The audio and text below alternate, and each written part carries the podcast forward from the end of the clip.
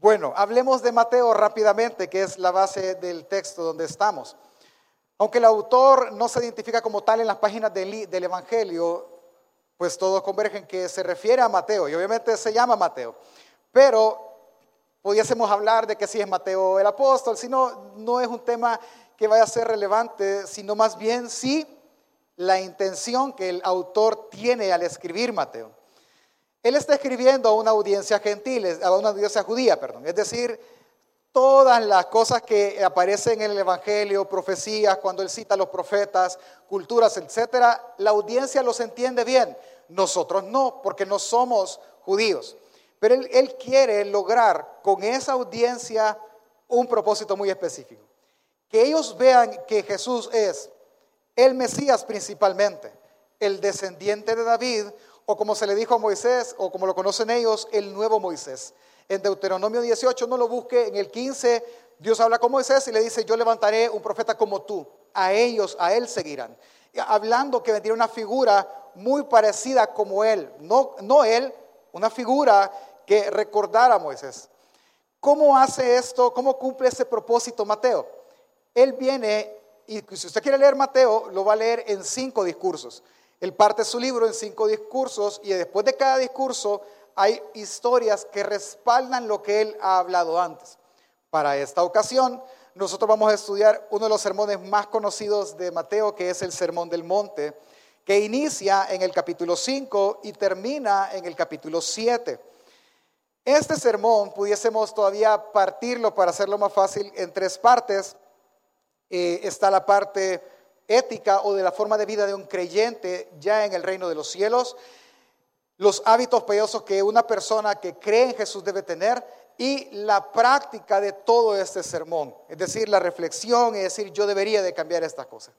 Pero ahora solo vamos a hablar, porque es obviamente muy, muy extenso, de la, de la primera parte de este sermón, que es el capítulo 5.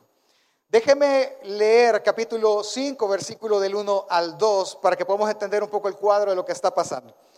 Viendo la multitud, subió al monte y sentándose vinieron a él sus discípulos y, abrieron su y abriendo su boca les enseñó diciendo, pintemos el cuadro. Jesús ahora, de nuevo, como lo aprendimos en Lucas 14, él está caminando y hay mucha gente que lo sigue. Él se detiene, da la vuelta y ve que mucha gente lo sigue y en Lucas les dice, si ustedes quieren ser mis discípulos, tienen que aborrecerse y tomar su cruz. Ahora él ve la multitud, él sube a un monte, se sienta y habla con sus discípulos. Ahora, yo, usted puede imaginar de esto de muchas formas, pero yo no creo que él haya venido, se sienta, vengan los doce, hablemos suavecito para que nadie les escuche. No, no era la forma de hablar de él, él hablaba, aunque se dirigía a los doce, él estaba hablando y todo el mundo lo estaba escuchando. En ese cuadro pintado, en ese sentido, él va a empezar a hablar y a dar su enseñanza. Y la enseñanza empieza con lo que nosotros conocemos como las bienaventuranzas. Y él empieza a decir, bienaventurados los pacificadores, porque ellos, bienaventurados los de limpio corazón, porque ellos verán a Dios, bienaventurados aquí, bienaventurados allá. Y empieza a decir que quién será feliz. ¿Sí? Al empezar a ver cada una de las de bienaventuranzas, por así decirlo, no nos debería de llamar tanto la atención la palabra que serán felices como el resultado último, sino porque ellos serán. Es algo que no está dentro de ellos, es algo que es ajeno a ellos, que será dado a ellos. Ellos serán felices porque ellos serán. O sea, tu pobreza obviamente no te va a hacer feliz, sino que tú heredarás el reino de los cielos porque tú eres pobre espiritualmente. Y así va el sentido. Entonces, en el, carácter completo de las bienaventuranzas, él, está mostrando el carácter de la persona que ha creído en el reino de los cielos, que ha creído en el mensaje de Jesús. Él es bienaventurado, el que cree y tiene este carácter. Él es pobre de espíritu, es manso, es limpio de corazón. Y cada una de esas, llamémosles así, cualidades reflejarán un carácter de esta persona. Entonces lo primero que él viene es, muestra como la foto del carácter de alguien del reino el siguiente paso que da hasta llegar al, texto que queremos estudiar, es que les dice qué es lo que ellos deben de hacer. Ellos son sal y luz del mundo.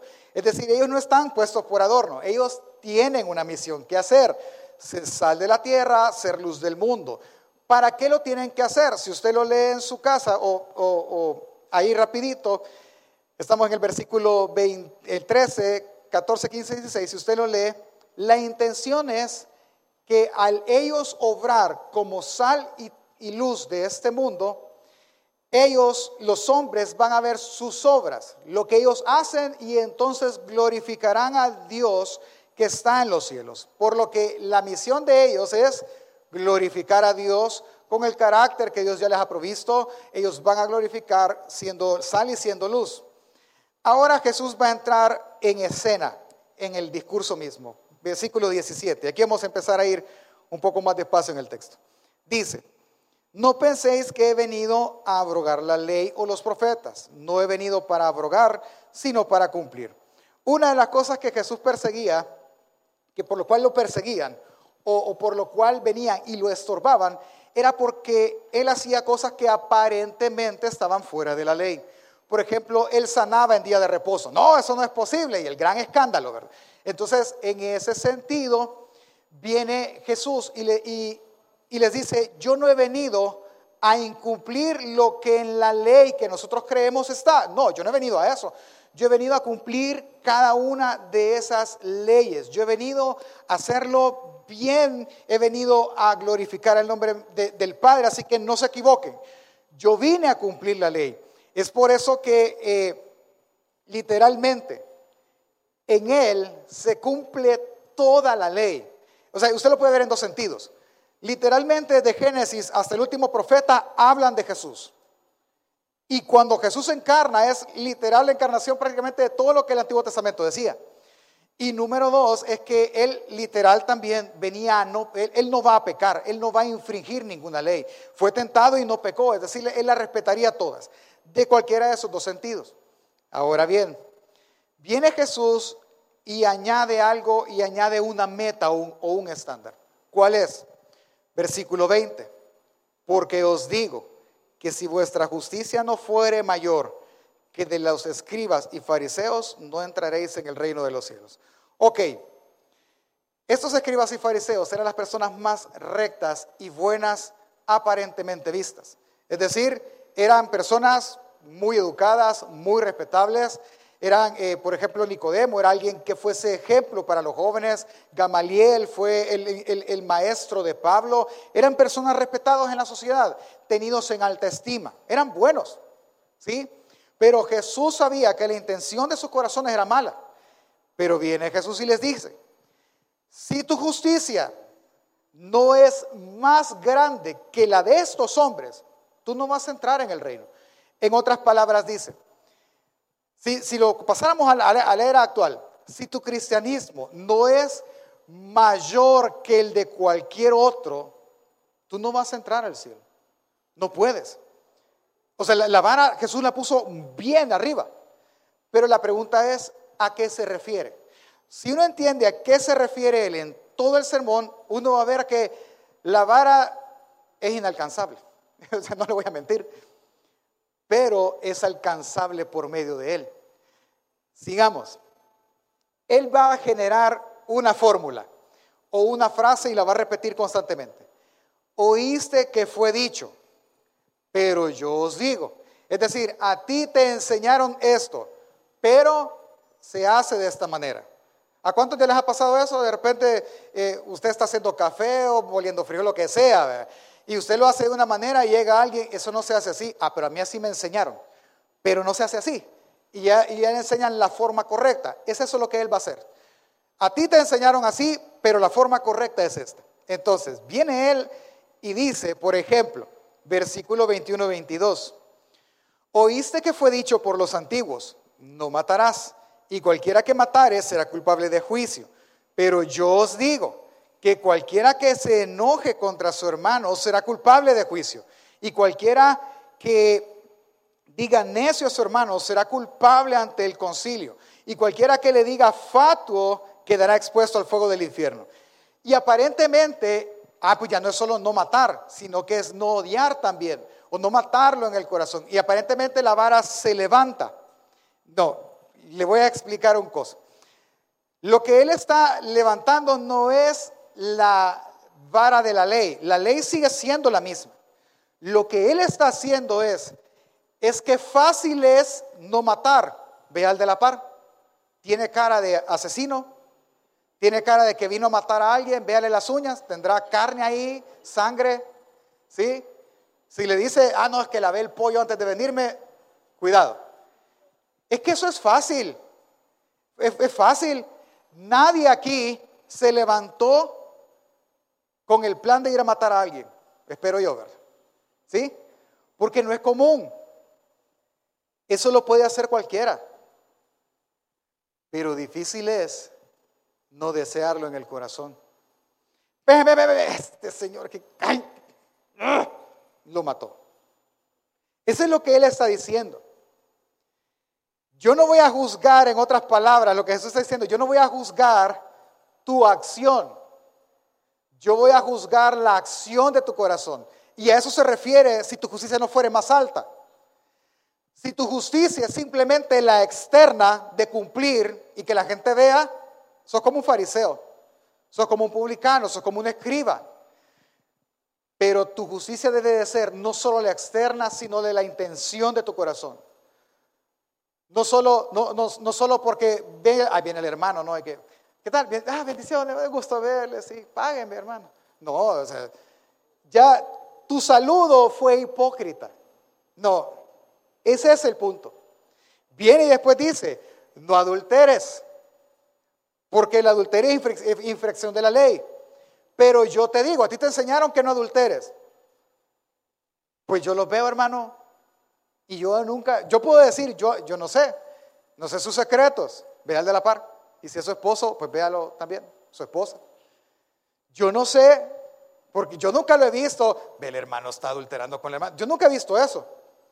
Y yo creería, por lo que yo veo y conozco, que no se levantan pensando eso. Entonces Jesús dice, si es que no adulterar, relativamente varios no lo hacen. Pero yo no quiero que no adulteres. Yo quiero que en tu corazón no desees el esposo o la esposa de tu prójimo. Si tú lo deseas en tu corazón, eso es adulterio. No lo debes de hacer. No te separes o no te divorcies, porque volvemos. La gente no se divorcia por estatus, pero sí del corazón. Si ya no es ya cuartos diferentes, vidas diferentes, finanzas diferentes, separados del corazón. Y lo último que él dice es no jures. No, no estén jurando, mejor que tu palabra sea sí o que tu palabra sea no. En esta, esta parte pudiésemos decirlo de esta manera. Hermano, cualquiera no mata. Cualquiera. Hay muchas personas en este país que no asesinan. Cualquiera no lo hace. Pero muchos matan en el corazón. Como quisiera matar a mi jefe. Como quisiera... Bicho pasmado. Culpable de las llamas del infierno. ¿Y qué es eso? Cualquiera no adultera pero cualquiera codicia en el corazón, la mujer o el esposo de su prójimo. No, es que cualquiera puede cumplir la ley, pero solo el Hijo del Reino la guardará en su corazón. Eso es lo que Él está diciendo. Es que lo que Jesús, al punto que Jesús quiere llevarlo, es a la ética del reino, al buen comportamiento del reino de los cielos. ¿Qué dice el buen comportamiento del reino de los cielos? Que no es simplemente una conducta externa, hermano. No simplemente yo voy a hacer de, de, la carne para afuera y lo que usted ve eso es cristianismo. No, lo que implica la conducta del reino es aquello que proviene del corazón. Por lo tanto, el mandamiento no vino o no se le dio para afectar conductas. No. Los que tenemos hijos chiquitos, Está la famosa varita. Si usted no le quiere pegar, pues la Biblia dice que la vara no lo va a matar. Así que tranquilo, con una varita. Usted le pega al niño Y, él, y, él, y él entiende. No, eso no se hace porque si me hace me pegan. Pero lo quiere hacer. Y hay niños que son tan, no sé, con qué palabra usar, ¿verdad? Lo tientan a uno, a la paciencia de uno. Que antes de hacerlo lo ven a uno, como lo voy a hacer. Y el papá lo ve en la mirada, le dice, te voy a pegar. Y el niño está, no lo ha hecho, pero va a llegar, va a llegar ya. Y se retira. Cambió su conducta, pero el deseo en su interior está. Entonces, el mandamiento no fue para eso. No fue para regular conductas, no fue para que no robaras, no, no, no adulteraras, no mintiéramos, no envidiáramos. El mandamiento fue diseñado para revelar la condición pecadora de todos nosotros, que amerita el deseo de querer ser transformados en el corazón. Para eso se dio la ley. La ley te dice simplemente que nuestros corazones son perversos. Diga al de la par, un corazón perverso tenés, dígase, confianza. ¿Sí? Tú pensaste que el pastor se estaba dividiendo. Perversidad, hermano. No nos estamos dividiendo, ya vimos que no. Pero así es. Ahora, sigamos adelante. Cuando él, cuando él, ahora que hemos entendido la idea de la fórmula, pero yo os digo, les enseñaron, pero yo les voy a enseñar, ay, llegamos al punto más cruel. ¿Cuál es? Versículo 38. Oíste que fue dicho ojo por ojo, diente por diente. Deténgase, sea, pero sincero, hermano. Así, sincero, los varones honestos como machos, ¿verdad? Y las hermanas, pues sí, como, como damas. ¿Cuántos alguna vez ya han pensado, ah, ojo por ojo, diente por diente? ¿Cuántos? Levanta la mano. Ay, nadie es vengativo aquí. Todos somos fieles palomas del Señor. No, es que, es que pasa. Lo que manejamos, este se me metió, pero ya se va a querer meter. Espérate, más adelante va, va a ver. Cuando nos paga alguien mal, ah, nos contesta mal, pues le contesto peor. Es que le voy a explicar un poco. Esta, esta ley de ojo por ojo, diente por diente, era el estándar de la ley judía. Pero eso solo lo podía ocupar el juez, no cualquier persona. Entonces venían delante del juez y le decían, ¿por qué viene usted? Él mató a mi hijo. Ah, ojo por ojo, diente por diente. Maten al de él. Y era así. Y era la justicia vista de esa manera me robó ojo por ojo, diente por diente, restitúyale y pague la ofensa. Pero eso era algo del juez. Entonces, le habían enseñado a la gente que tú podías tomar ese estándar. Es como decir, ¿para qué voy, a ir a que el juez me lo diga? Pues, si ya sé que me va a decir, pero tú no eres el juez. No es tu atribución. Porque cuando algo se le da a la persona, ya el ojo por ojo ya no es justicia, ya es venganza. Y es diferente. Terminemos de leer el texto. Ojo por ojo, diente por diente. Pero yo os digo, no, no resistáis al que es malo. Antes, cualquiera que te hiera la mejilla derecha, vuélvele también la otra. Y al que quiera poner en pleito y quitarte tu túnica, déjale también la capa. Y a cualquiera que te obligue a llevar carga por una mía, ve con él dos y al que te pida dale, y al que quiera tomar de ti prestado, no se lo rehuses. Es decir, ojo por ojo, diente por diente, no, ya, yo ya te di, dale más. Te pidió ayuda, dáselo, si, si, está en tu posibilidad, dale. Y con él una mía, mía extra. Si, si la justicia a ti te dice que tienes que ir con él una mía, ve dos. Si te quieren quitar algo, no pelees, dalo, tranquilo. No te vengues, no llames tu propia justicia. Y aquí pudiésemos citar a los apóstoles, porque en la justicia del hombre no obra la justicia de Dios. Entonces Jesús viene y le dice, ok, tú no eres juez, tú no tienes por qué venir y tomar la justicia, porque la justicia, escúcheme, la justicia en las manos de un pecador es venganza, hermano. No es justicia. Así que ¿Qué tengo que hacer? Si quieren tu capa, dale también tu espada. En una, en una oración es, no pelees. No, tranquilo. Y volvemos otra vez a, a los apóstoles. Hay un vengador por nosotros. Tranquilo. Tú cumple lo que Jesús y alguien con el carácter del reino, un pacificador haría. Pues no peleo. Esa es la ética del reino. Ahora, llevémosla más abajo. Si lo contrario de pelear, mire, dígale al de la par, cualquiera no pelea. Cualquiera, hermano. Todos nos callamos, todos nos vamos con, la mal sensación. Ayer le decía a mi esposa, ya no voy a ir a esa barbería, es que sentí que no, tuvieron, no le tuvieron paciencia a Lucas. Agarró el cuchillo. ¿Dónde fue? Me dijo.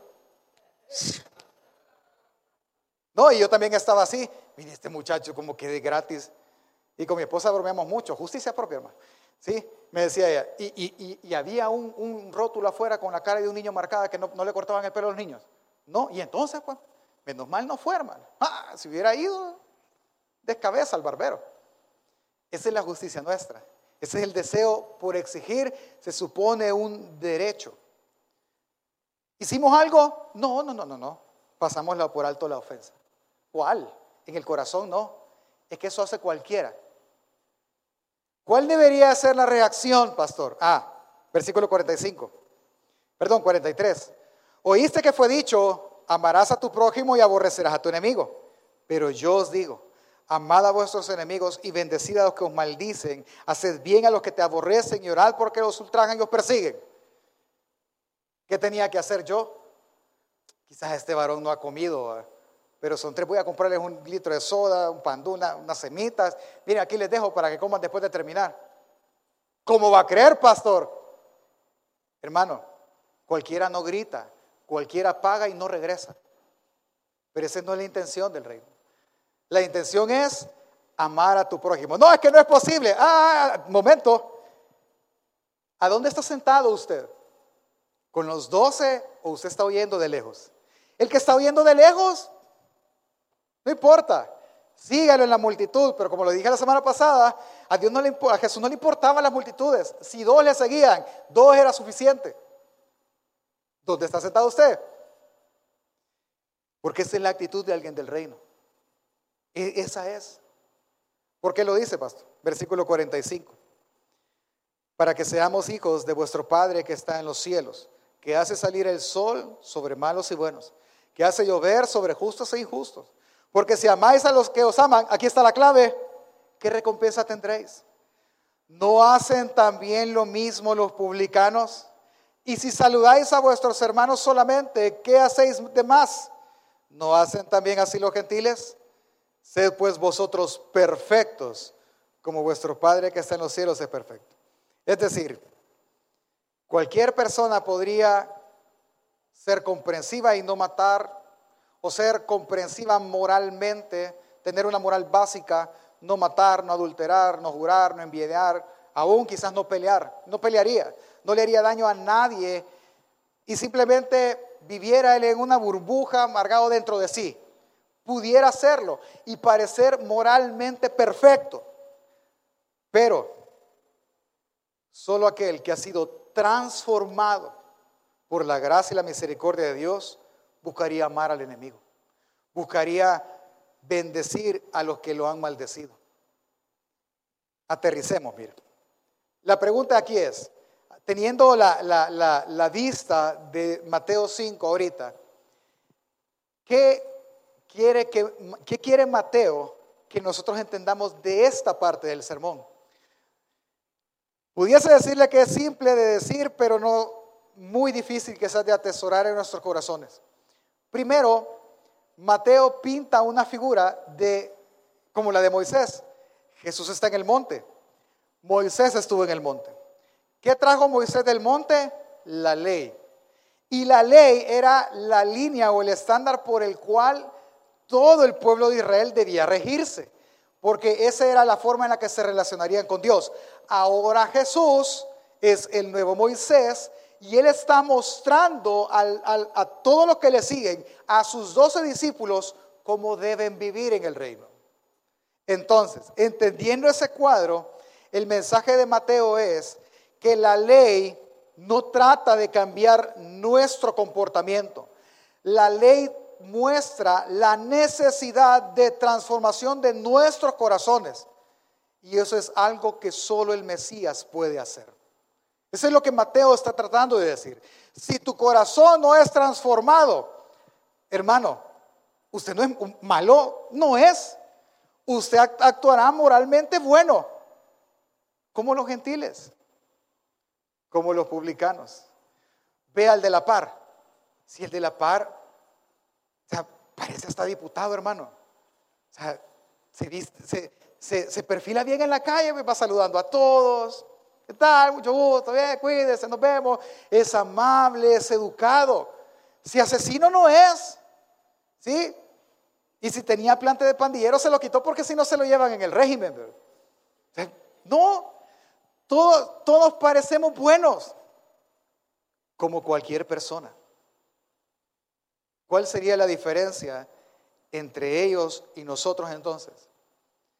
Que el mandamiento me muestra a mí que yo puedo ser transformado del corazón para mostrar gracia a esta ciudad, mostrar misericordia a esta ciudad, como el Padre se la ha mostrado. ¿Cuándo Dios, pastor, le ha mostrado misericordia a esta ciudad? Cuando hace salir el sol todos los días, hermano. Porque todos los días necesitamos que el sol salga, ¿sí?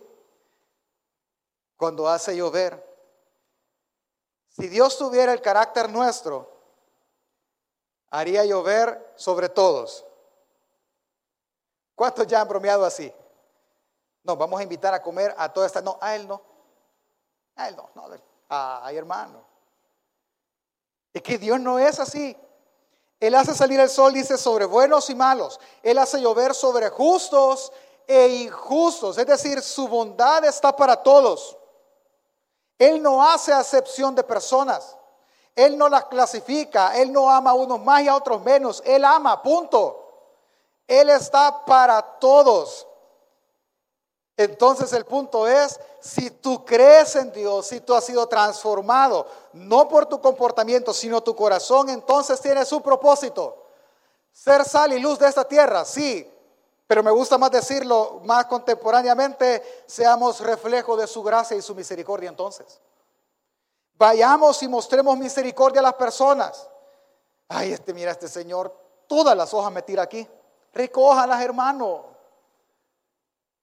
Mira, siempre me tapan. Lávele el carro, límpieselo. Tampoco lo voy a hacer. Voy a limpiarle el carro y que me encuentre. Y cuando me diga, el vecino, porque es que, ah, que, que era el mío porque estaba frente a mi casa. No, tampoco voy a hacer eso. No sea, no sea, ¿cómo se dice esta palabra? Eh, irónico. No, hermano, sea reflejo de su gracia. Todo el tiempo. Todo el tiempo y de la misericordia de Dios. ¿Por qué, pastor? Porque Dios fue así con usted. Mire, es que esa misma es la esencia del Evangelio, hermanos. Es que Él es un Dios santo, amén. ¿Sabe usted que Él es un Dios santo? Bueno, entonces la pregunta es, ¿qué implica que Él sea un Dios santo? Ah, que Él no va a tener por inocente a quién? Al culpable. ¿Hay algún inocente aquí? ¿Qué merecemos justamente? Muerte, familia. Es que que Él sea santo quiere decir que en Él no habita el pecado.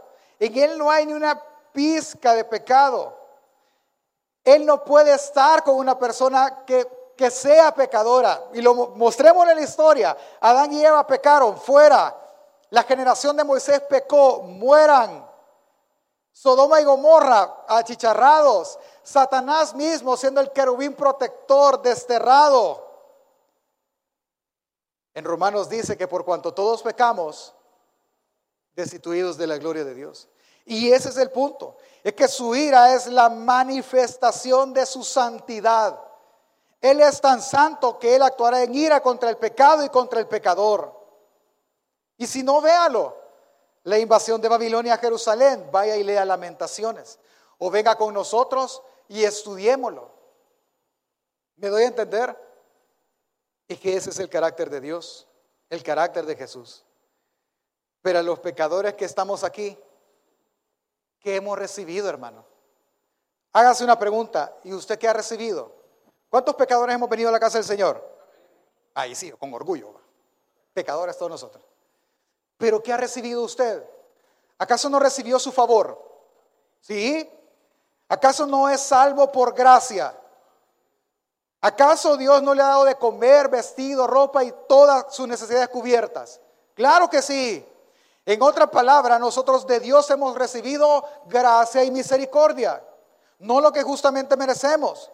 Es que mire, cuando Jesús fue encarnado, fue enviado en forma de hombre, fue hecho un siervo. Él no vino como el rey que es, él vino, él no vino como el Señor soberano de todas las cosas, él no vino como el justiciero. Él vino a manifestar la gracia de Dios sobre nuestras vidas. Él vino a dar misericordia a esta creación. ¿Por qué lo dice? Porque Él vino como el Cordero de Dios que quita el pecado del mundo. Él vino por lo vil y menospreciado. Vea el de la par y véalo usted también de regreso. Es el, lo vil y menospreciado de este mundo. Por nosotros vino. Él no vino a buscar ministros con alta eh, eh, jerarquía en el gobierno de los judíos. Él vino a buscar pecadores para su reino. Él vino a buscar lo perdido. En una frase, él vino a mostrar gracia y misericordia de parte de Dios. El pecador arrepentido ve la ley de Moisés, ve la ley y entiende que por gracia él puede ser salvo. Él entiende que la ley lo señala y lo acusa y le dice que merece ira, pero él ve la necesidad que tiene de Dios y de extender a él su mano y que él extienda sobre él su misericordia. Ve a Jesús y sabe que él es gracia y misericordia de Dios. Si para ti es así hoy, si durante cuatro semanas hemos hablado del Dios de gracia y misericordia, y lo hemos aprendido y entendido, hermano, que nosotros de Él recibimos no castigo, misericordia. De Él no recibiremos el infierno, recibimos gracia por medio de la salvación. Si tú lo has entendido, entonces arrepintámonos hoy, pidamos perdón por los pecados y no pequemos más y no abusemos de la gracia y del favor de Dios en nuestras vidas. Él es el Dios de gracia y de misericordia, el Dios que nos ha salvado. Puede llamar, Robert, al Ministerio de Niños. Mire, iglesia, si quisiéramos venir y aterrizar esto, iglesia que estás acá, aquel que cree y Cristo Jesús como su Salvador personal, su Señor y Salvador. Y aquel que no puede hacerlo en su lugar y decirle, Señor, perdóname. Yo merezco castigo, pero tú ofreces gracia y perdón. Si quisiéramos practicar esto, familia, yo solo te diría una cosa ahora. Sé reflejo de la gracia y la misericordia de Dios. Sé reflejo con tus hijos de gracia y misericordia. ¿Cómo así, pastor?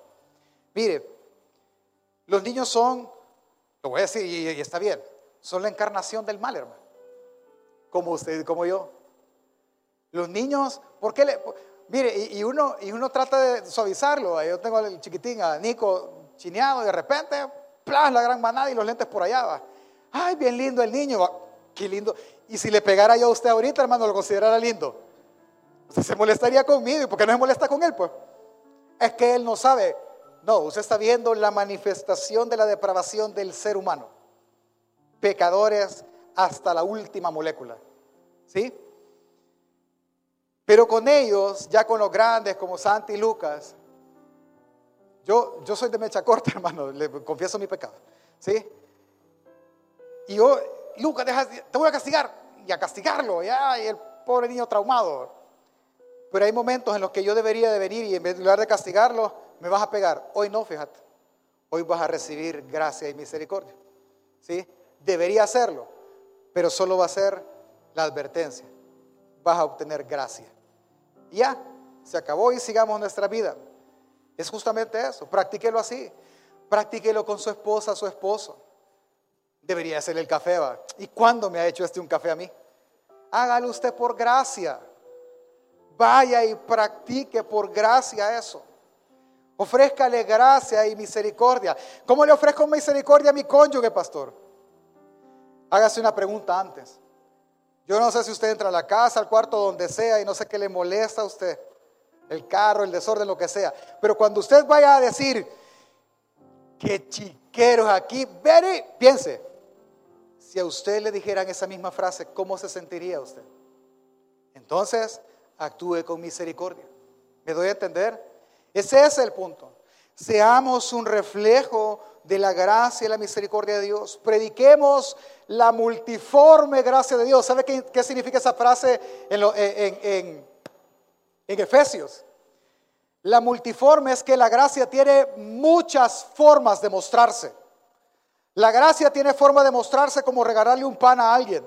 Tiene forma de mostrarse como haciéndole un favor a alguien, llevándole, ayudándole a alguien sin que lo pida. Así trabaja la multiforme gracia de Dios. Sea usted un reflejo de esa multiforme gracia, exponiéndola por todas partes, principalmente en la ciudad donde Dios nos ha mandado. Por último, sea el reflejo de la gracia de Dios no ignorando la necesidad de las personas. Si hay necesidad, ayuda hermano. No reciba algo a cambio, no simplemente dé gracia y dé misericordia.